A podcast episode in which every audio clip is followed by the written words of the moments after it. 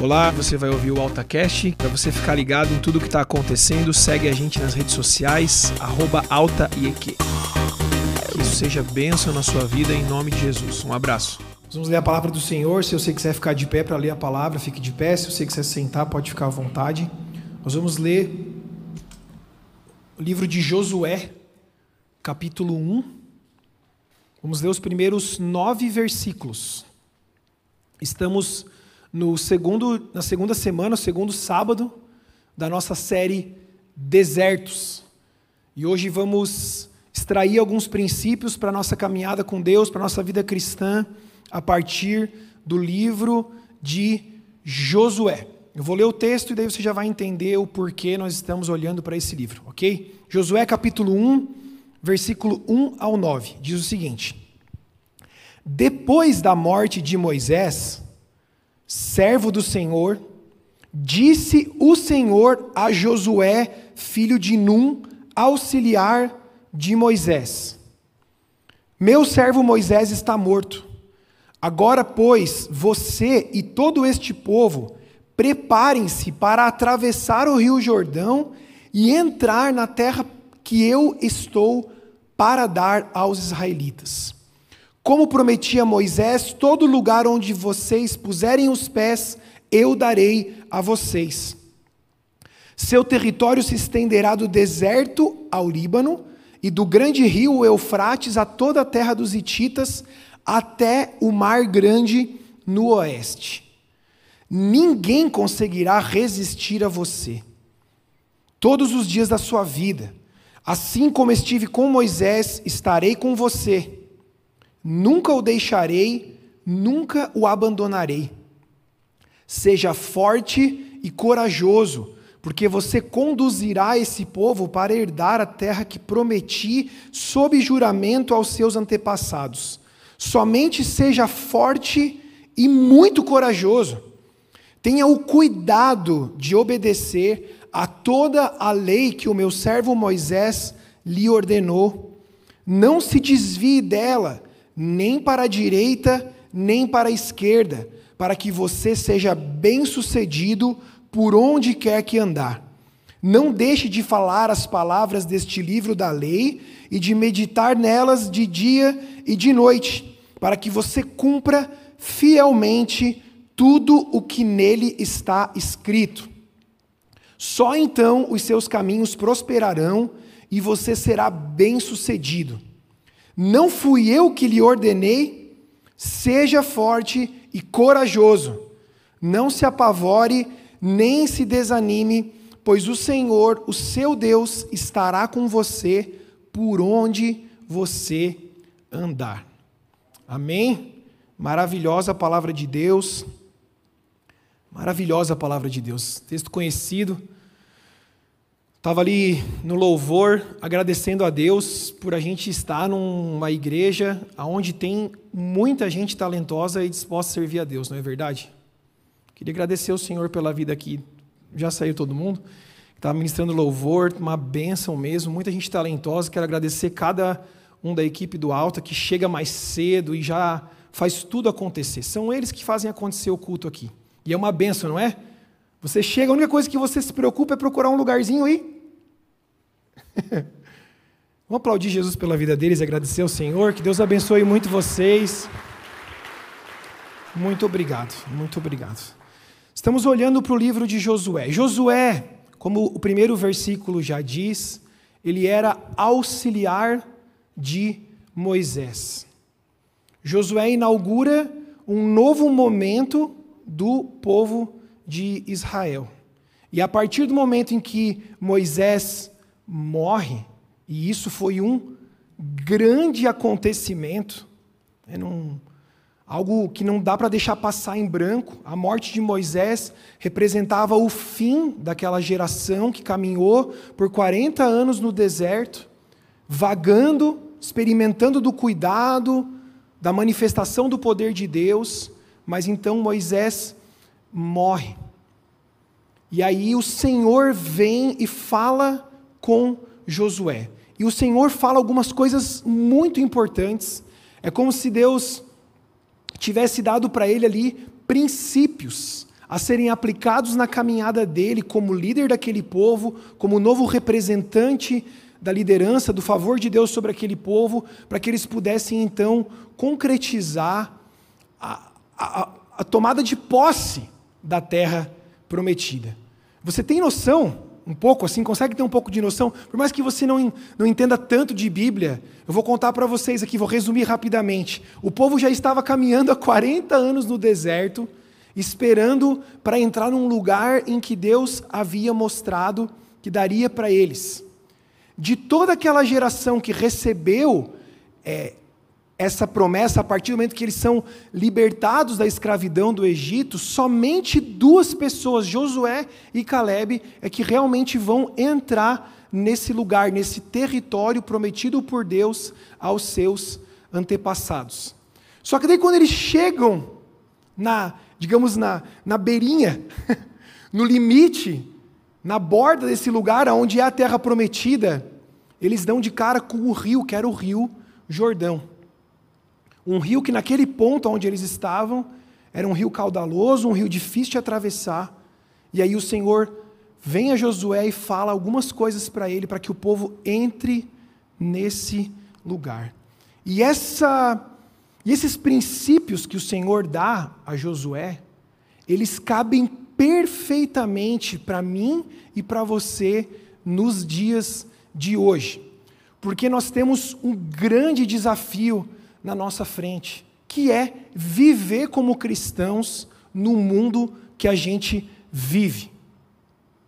Olha, se você não enxerga como um desafio viver como cristão no mundo que a gente vive, você está sendo cristão errado. Provavelmente. Porque viver conforme a palavra de Deus estabelece, cumprir os mandamentos, cumprir os preceitos de Deus, viver como testemunha de Jesus, num mundo que é totalmente apegado ao materialismo, que é totalmente afundado no egoísmo, na desigualdade, na descrença, na promiscuidade aonde não faz a menor diferença se você tem fé ou se você não tem fé para as pessoas. Se isso não é um desafio para você, alguma coisa não está acontecendo dentro de você. E eu espero que aconteça hoje, em nome de Jesus. A luta que nós temos hoje, ela não é contra a carne e contra o sangue, como diz a palavra de Deus lá em Efésios, mas é contra as forças espirituais, contra grupos, destacamentos de demônios que vêm e tentam contra a nossa vida, nos tentando fazer desviar, nos tentando fazer errar, nos tentando fazer abandonar a nossa fé. E se a gente quiser aplicar isso dentro da nossa temática, sem dúvida nenhuma, o mundo que nós estamos enfrentando é como um árido deserto, que por si só, pelo seu ambiente, não oferece muitos recursos para a nossa sobrevivência espiritual. Mas somente em Deus é que nós encontramos isso. E além dessa batalha espiritual que acontece, também existe a nossa fraqueza. Nós somos pecadores. A nossa natureza é, é caída, é pecaminosa. Nós somos propensos a fazer o mal. Somente em Jesus que nós somos libertos desse, desse fardo, dessa falha, que nós podemos então olhar para Deus, mas ainda não, não estamos plenamente livres da influência do pecado sobre a nossa própria vida. Então nós, muitas vezes, nos enxergamos fracos, nos enxergamos limitados. Mas, da mesma forma que o Senhor prometeu um lugar de descanso, um lugar de prosperidade para o povo de Israel, o Senhor prometeu para mim e para você a vida eterna. O Senhor promete para mim e para você um lugar no céu, uma nova realidade, novos céus, nova terra, uma realidade celestial nova, um lugar onde finalmente vai haver descanso. Então a gente pode tranquilamente associar os desafios do povo de Israel de entrarem e habitar na terra prometida, com os desafios que eu e você enfrentamos para viver a nossa vida cristã nesse tempo e então desfrutar daquilo que o Senhor nos prometeu. E o livro de Josué trata de como Deus cumpriu essas promessas que ele fez para Abraão e o seu povo, que está lá em Gênesis capítulo 12, versículo 15.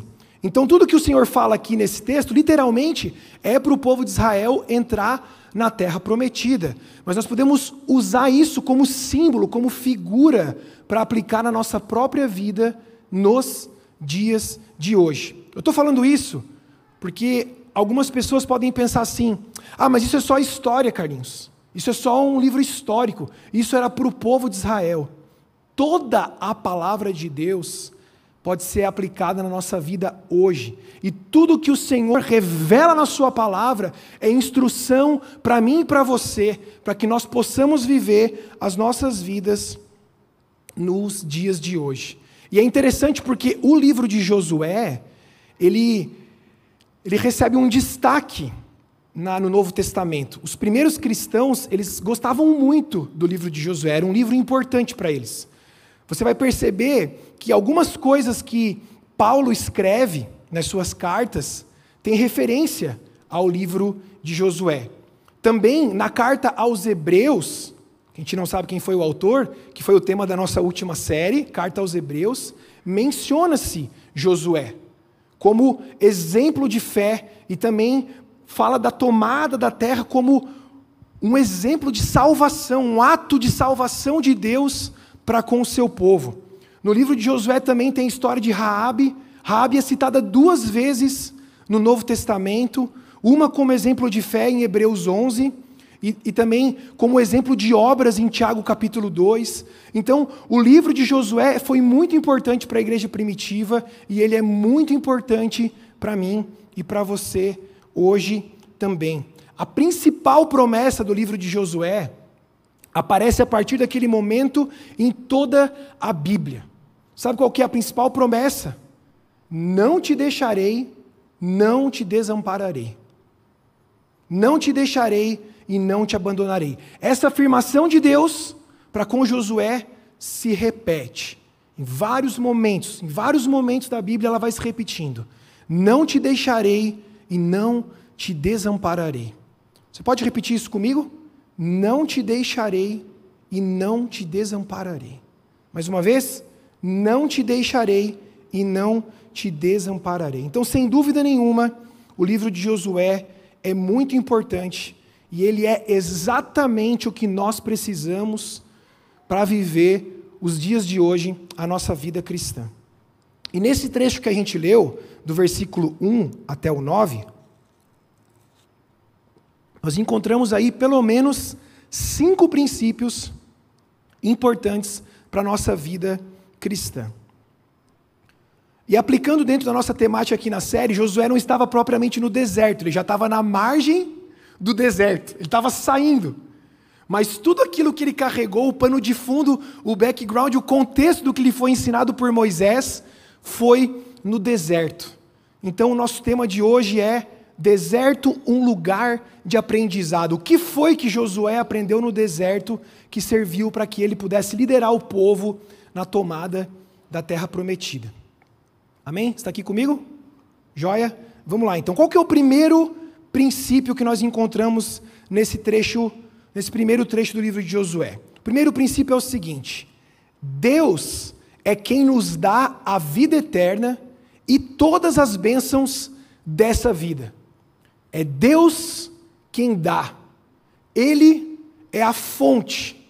Nós cantamos isso hoje, né? A minha fonte é o Senhor. A fonte de tudo que eu preciso para a minha vida é o Senhor. E o primeiro princípio é esse: é Deus quem dá. A terra prometida para o povo de Israel era um presente de Deus, da mesma forma como a vida eterna é um presente de Deus para nós é um presente. Isso por si só já fala muita coisa. É um presente, ou seja, não foi você que comprou, você não fez por merecer, mas Deus te dá. Não foi o povo que comprou, Não foi o povo que mereceu, mas o Senhor prometeu que daria a terra para eles. Então o primeiro princípio é esse: é Deus quem dá. Olha o que, que diz no versículo 2 e 3 de Josué capítulo 1. Meu servo Moisés está morto, agora, pois, você e todo este povo, preparem-se para atravessar o rio Jordão e entrar na terra prometida que eu estou para dar aos israelitas, como prometi a Moisés. Todo lugar onde vocês puserem os pés, eu darei a vocês. É Deus quem dá a terra prometida. É Deus quem dá a vida eterna para nós. Era uma promessa de Deus, um compromisso que Deus havia já estabelecido com o seu povo a partir lá de Abraão, Gênesis 12. Só que aí tem um detalhe.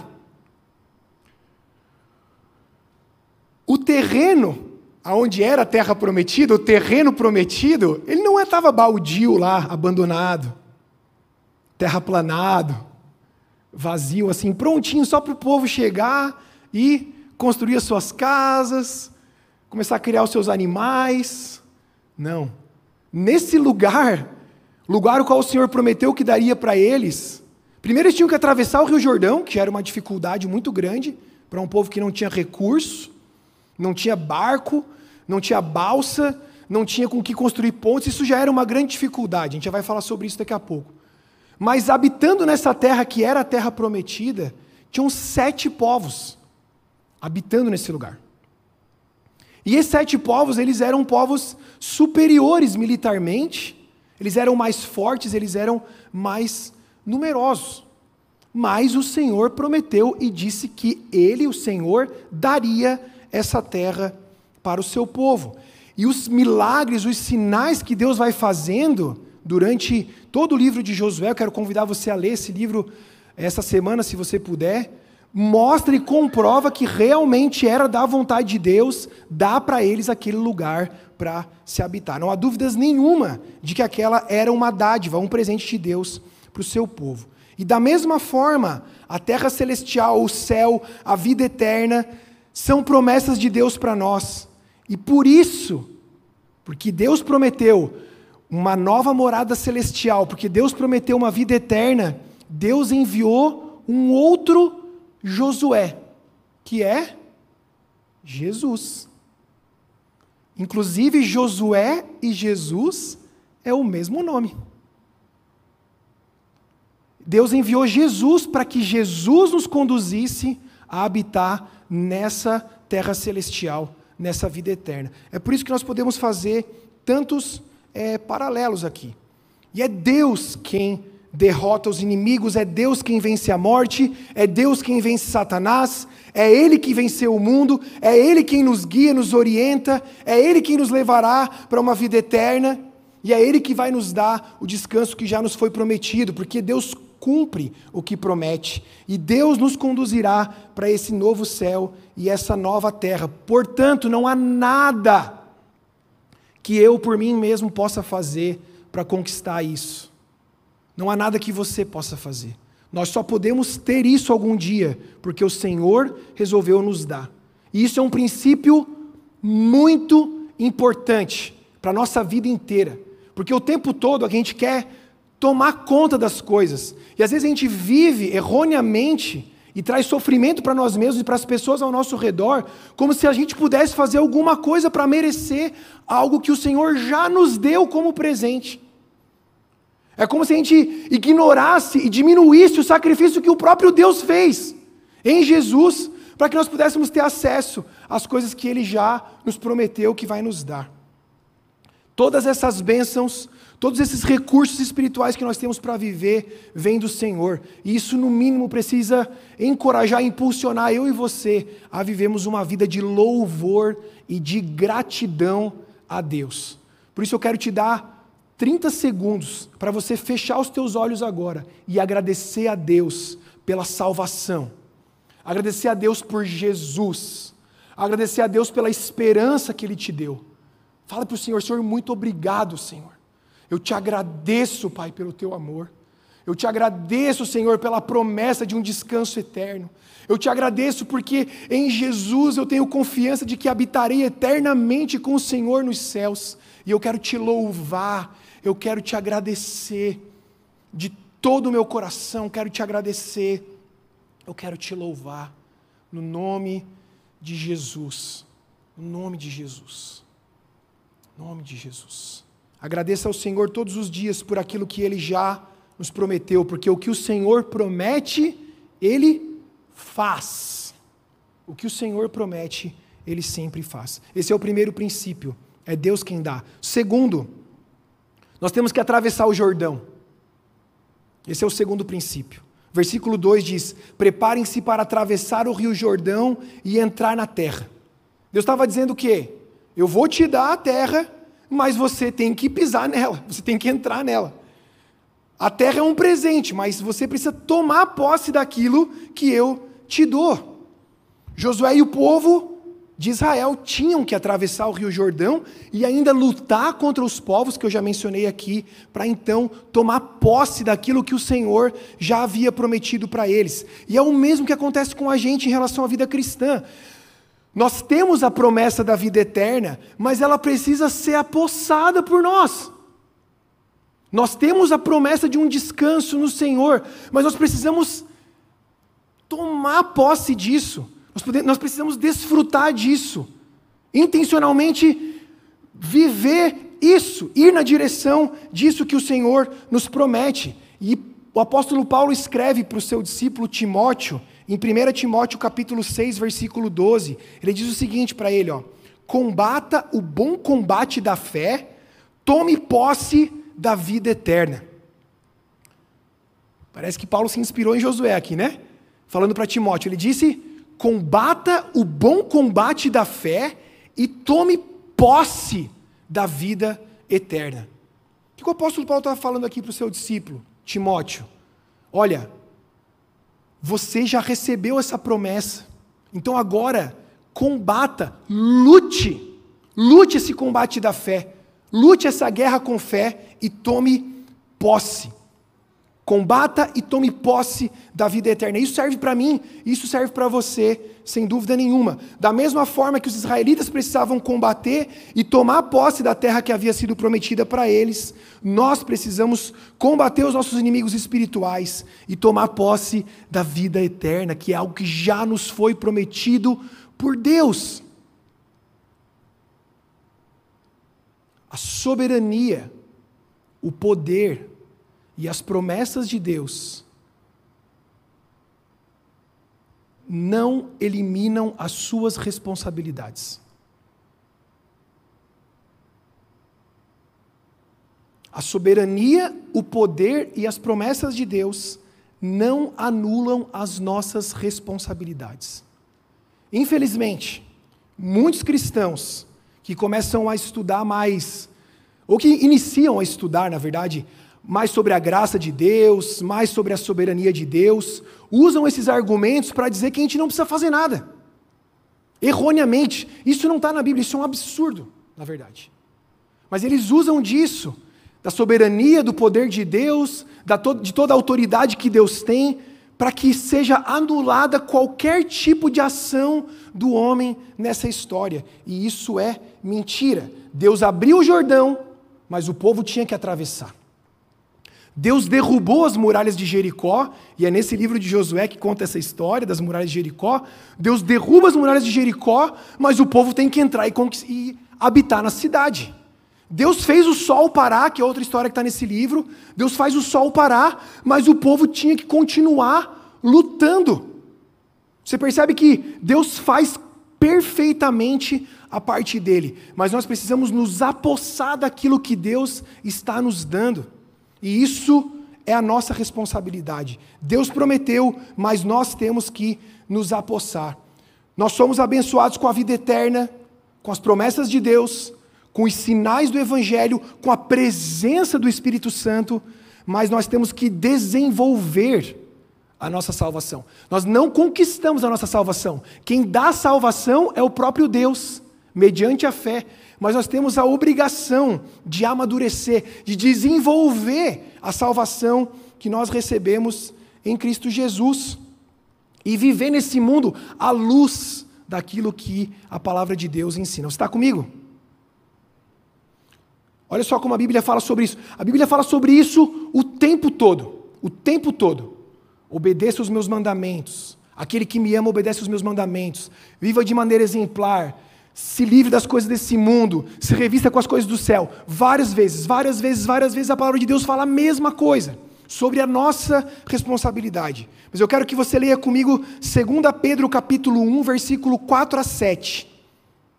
O apóstolo Pedro falando para nós, ele diz o seguinte: Ele, Deus, nos deu as suas grandiosas e preciosas promessas, para que por elas vocês se tornassem participantes da natureza divina e fugissem da corrupção que há no mundo causada pela cobiça. Agora presta atenção no, no, no próximo versículo. Por isso mesmo, empenhem-se empenhem-se para acrescentar à sua fé virtude. A virtude, o conhecimento. Ao conhecimento, o domínio próprio. Ao domínio próprio, a perseverança. A perseverança, piedade. A piedade, a fraternidade. E a fraternidade, o amor. Olha, se isso não mostra para mim e para você que há muita coisa que nós precisamos fazer a partir das grandiosas e preciosas promessas de Deus para a nossa vida. Olha isso. Deus nos dá isso. Maravilhosas, preciosas promessas que nos encorajam, que nos dão esperança, que apontam para um futuro, que nos ministram no nosso presente. E Ele fala: olha, se apegue a essas coisas para que você se afaste da, da tentação, do mundo que está inundado de cobiça. E ele fala: empenhem-se para acrescentar a sua fé. E aí vem uma série de coisas. A gente poderia falar de cada uma dessas coisas um dia. Acrescentar a fé, virtude, a virtude, conhecimento, ao conhecimento, domínio próprio, domínio próprio, perseverança, perseverança, piedade, a piedade, fraternidade, a fraternidade, o amor. Empenhe-se para acrescentar, tome posse daquilo que o Senhor fez. Tem uma ilustração que é uma piadinha teológica, tá? Provavelmente vocês não vão rir, mas eu vou contar mesmo assim, porque eu achei ela bem legal. Tá bom? Que é o seguinte: tinham dois fazendeiros. Um, e eles tinham uma fazenda encostada uma na outra. Um fazendeiro era calvinista. Alguém sabe o que é calvinista aqui?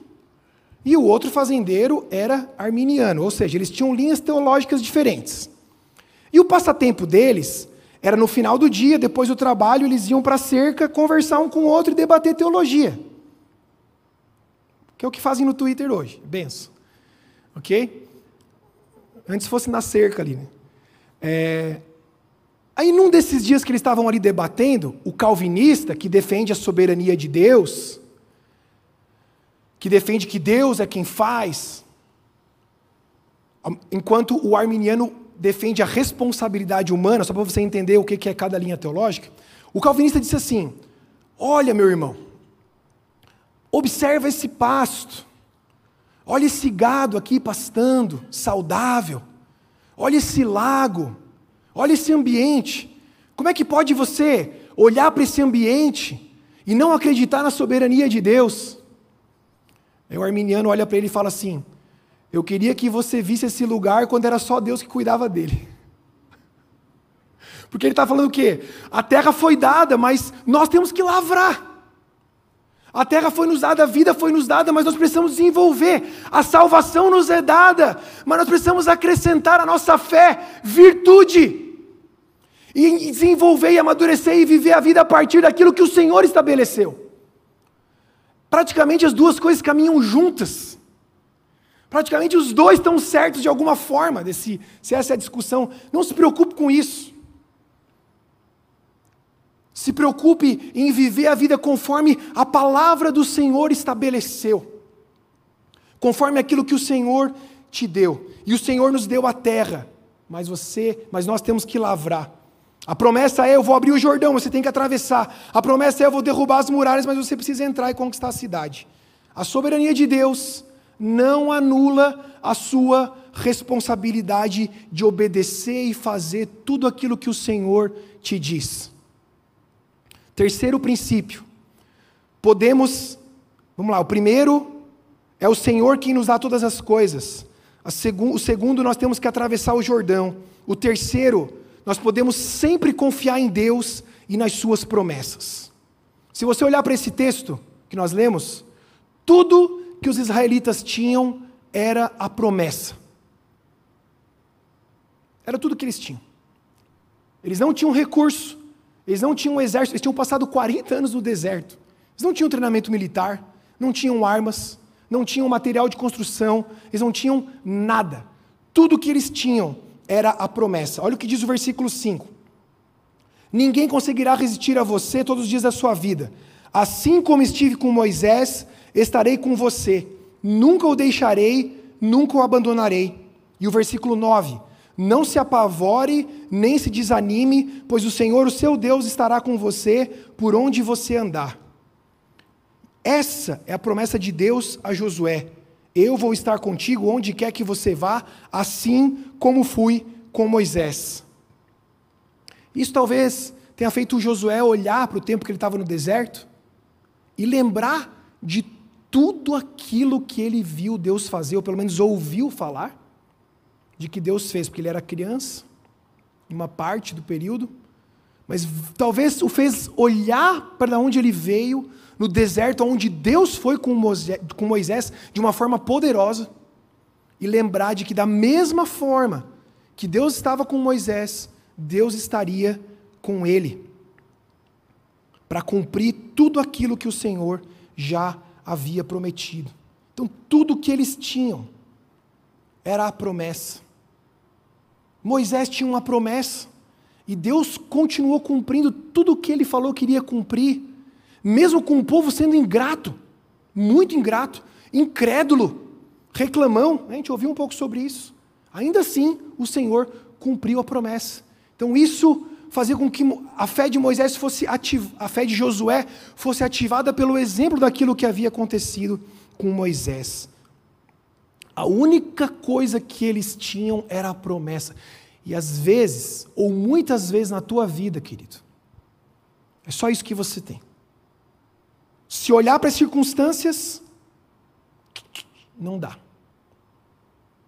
Se olhar para o contexto, não dá. Muitas vezes nós só temos a promessa de Deus para nos apegar. Precisamos colocar toda a nossa fé no Senhor. Foi pela fé que o Rio Jordão abriu, foi pela fé que as, que as muralhas de Jericó caíram, foi pela fé que eles venceram os povos, foi pela fé que eles tomaram posse da terra prometida. Tem um versículo que diz: Se Deus é por nós, quem será contra nós? A promessa é tudo que nós temos nesse mundo. E a promessa de Deus para mim e para você é a mesma que ele fez para Moisés, é a mesma que ele fez para Josué. Eu estarei com vocês até o fim dos tempos. Eu estarei com vocês, não os desampararei. Essa é a promessa de Deus para nós. Então, tudo que nós realmente temos a nos apegar é a promessa de Deus para a nossa vida. Se nós olharmos para as circunstâncias, não temos nada. Mas se olharmos para a promessa de Deus, nós temos tudo.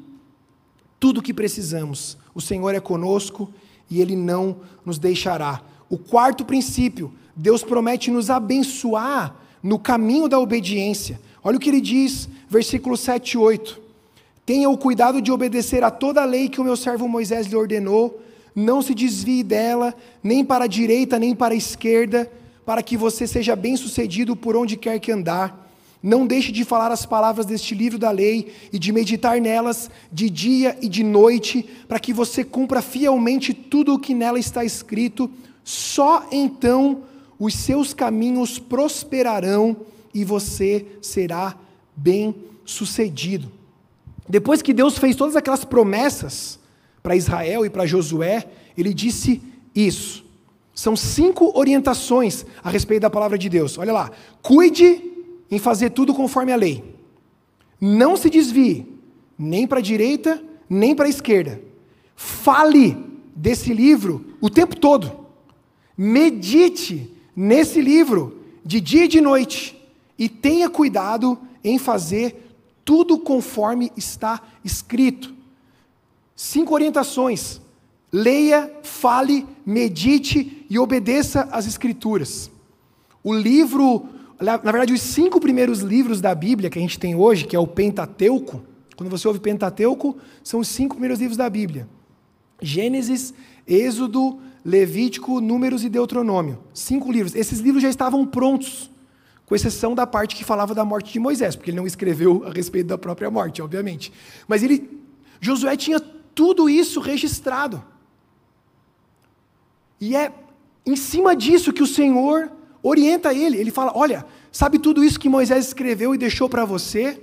Foi Moisés que escreveu os cinco primeiros livros inspirados pelo Espírito Santo.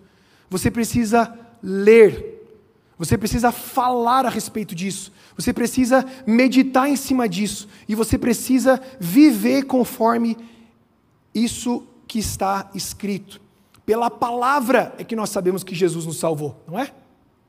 Pela palavra é que nós sabemos que nós somos uma só igreja, que nós somos o corpo de Cristo na terra.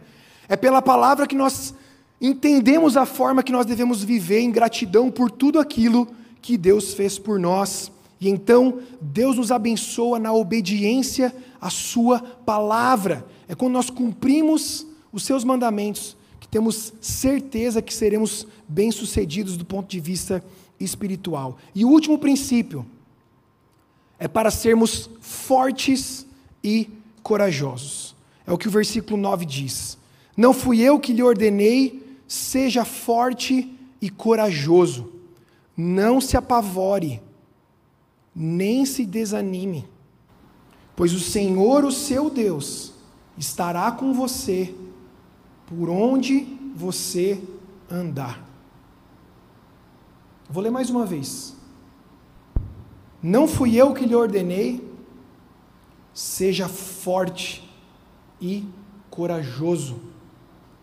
Não se apavore, nem se desanime pois o Senhor, o seu Deus, estará com você por onde você andar. A fraqueza e o medo são os dois maiores inimigos que nós temos nessa vida. São os dois maiores inimigos que nós temos nessa vida: a fraqueza e o medo. Quando a tribulação vem, nós muitas vezes nos encolhemos, nos sentimos paralisados diante do medo do que pode acontecer. A gente pergunta: o que vai ser da minha vida? Será que eu vou sobreviver? Ou como que eu vou viver agora? Mas e a minha família? Mas e o meu trabalho, Senhor? mas e a minha igreja? Mas e o meu ministério? Mas a minha carreira? Mais um monte de coisa. Medo. Medo de fracassar. Medo do incerto. Esses são os maiores inimigos que a gente enfrenta. E muitas vezes, diante desses desafios que nós enfrentamos, nós nos acovardamos. Diante do amanhã, nós nos tornamos ansiosos, aflitos, preocupados. Diante das pessoas, a gente fica com medo do que as pessoas podem fazer. A gente fica com medo do que as pessoas estão pensando da gente. Ou do que elas vão pensar. E isso te paralisa. Mas Deus diz: seja forte, seja corajoso. E o Senhor dá duas razões muito claras para falar isso que ele nos fala sobre ser forte e corajoso. A primeira razão que nós temos para sermos fortes e corajosos é que o Senhor nos escolheu. Ele diz: Não fui eu que ordenei, não fui eu que ordenei. Se fui eu que ordenei, seja forte, seja corajoso, porque fui eu que ordenei.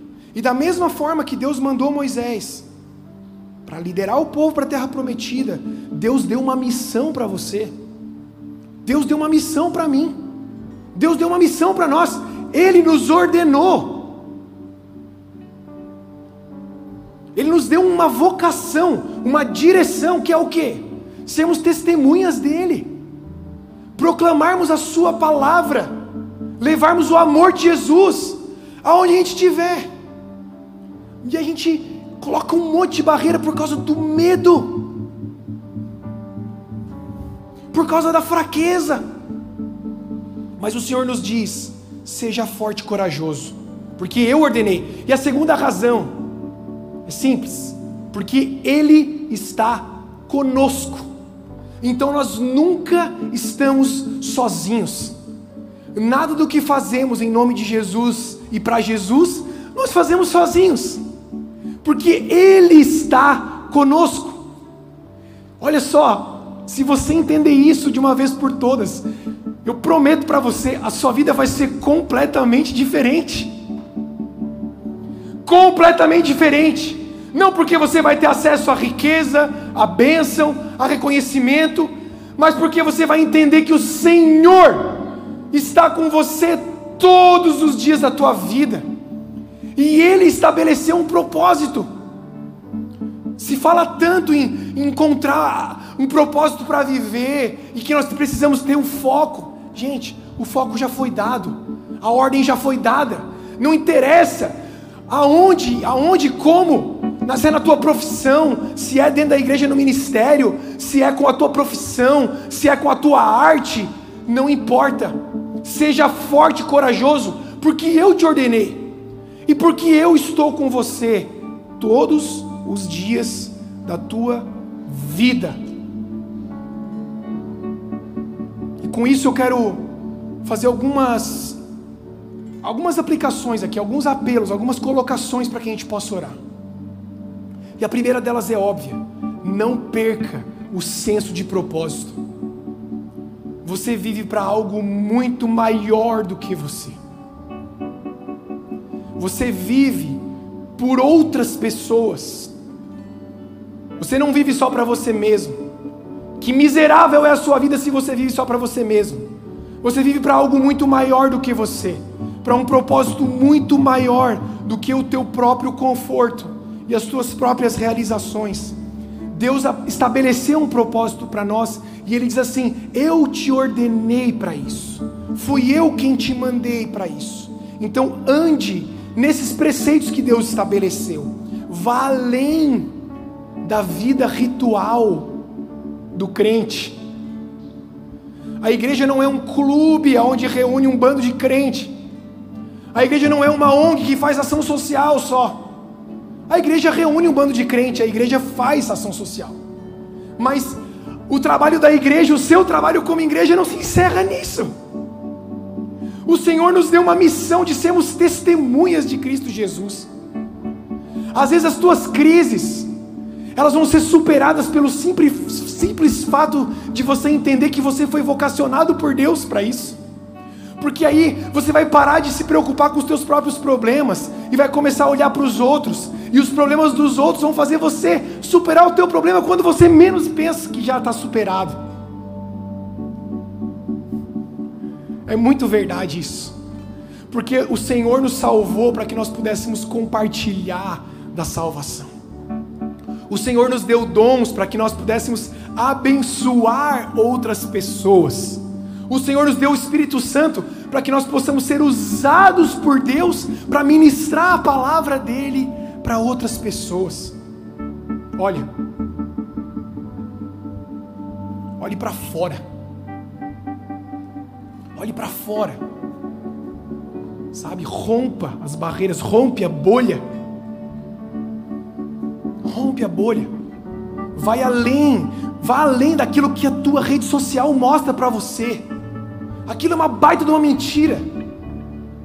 É um engano, é uma prisão, é uma cela invisível que fica retroalimentando a tua cobiça, retroalimentando tuas fraquezas retroalimentando teu sentimento de comiseração, de comparação. Rompe com isso. Vá além, abra os teus olhos, Converse com pessoas diferentes, se interesse por pessoas diferentes. Ouça de Deus aquilo que você precisa ouvir para sair do lugar onde você está, que é um lugar de estagnação. Em nome de Jesus. Gente, nós não fomos chamados para sermos entretidos aqui como igreja a cada semana. Meu Deus do céu. Nós somos chamados para muito mais do que isso. Nós não fomos chamados por Deus para ficarmos sentados confortavelmente na nossa cadeirinha aqui na igreja ou em casa assistindo culto online. Nós somos chamados para muito mais do que isso. Salvação em Cristo Jesus não foi só para que a gente tenha uma nova referência, ah, agora minha referência é Cristo. Não, nós somos salvos porque o Senhor nos deu uma nova vida que não tem nada a ver com a vida velha. Muita gente recebe Jesus e aí pega Jesus e fala assim: Jesus, vem aqui, me ajuda a consertar essa vida antiga que eu tinha aqui, porque ela era quase legal. Daí agora o Senhor vai me ajudar a consertar. Deixa aquilo para trás, viva o novo de Deus para você. Vai ser assim de uma hora para outra? Não. Você vai ter que atravessar o Jordão? Vai. Você vai ter que combater os povos que estão ocupando esse lugar? Vai. Mas seja forte e corajoso, porque o Senhor está com você. Porque o Senhor vai lutar ao teu lado. O Senhor vai te dar a vitória.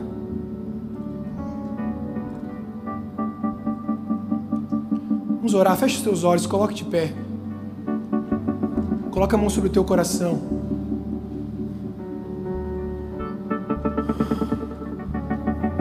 Teus olhos, eu queria só compartilhar uma última coisa aqui. Com os teus olhos fechados, eu queria que o Espírito Santo está falando com algumas pessoas. Sabe quando Jesus conta a parábola dos talentos? Mateus 25. Uma parábola bem conhecida. Jesus conta essa parábola de um senhor que chamou três dos seus empregados, disse que ia viajar, e para o primeiro ele dá cinco talentos, para o segundo ele dá dois talentos, e para o terceiro ele dá um talento, e ele vai para sua viagem. O que ganhou cinco talentos, ele vai, aplica aquilo e multiplica, ou seja, ele transforma aquilo em dez. O que ganhou dois, faz a mesma coisa, ele aplica e ele multiplica aquilo por dois, ele traz quatro. Mas o último, ele enterra. Aquele único talento que ele ganhou. E sabe o que o texto diz? A parábola diz que ele enterrou porque ele teve medo. E aí, quando o Senhor volta da sua viagem, aquele que tinha cinco mostra que ele tinha multiplicado aqueles cinco. E o Senhor olha para ele e fala: Servo bom e fiel, fosse fiel no pouco, sobre o muito te colocarei. Porque tinha dois, matematicamente ele fez a mesma coisa, ele duplicou. E ele fala a mesma coisa para esse segundo: Servo bom e fiel, fosse fiel no pouco, sobre o muito te colocarei. Mas para aquele último ele fala assim: Senhor, eu fiquei com medo, então eu enterrei porque eu sei que o Senhor colhe, colhe onde não planta. Ele tenta dar uma explicação. E o Senhor fala para ele: servo mau e infiel. Até aquilo que você tem lhe será tirado. Você percebe que a única coisa que impediu aquele último servo de aplicar aquilo que o Senhor havia dado já para ele como presente foi o medo. Talvez o medo do fracasso. Não sei, qualquer tipo de medo. A minha oração agora é para que o Senhor arranque dentro de você todo o receio, todas as desculpas, toda a sensação de fracasso, toda a sensação de que você você não não tá não, não é não é participante da vitória de Jesus na cruz. Eu quero orar por isso agora. Se isso está fazendo sentido para você, coloca a mão no teu coração. Peça para que o Espírito Santo fale com você. Senhor Deus, eu oro por cada um dos meus irmãos e irmãs aqui. E eu quero repetir aquilo que o Senhor já está falando na tua palavra para eles.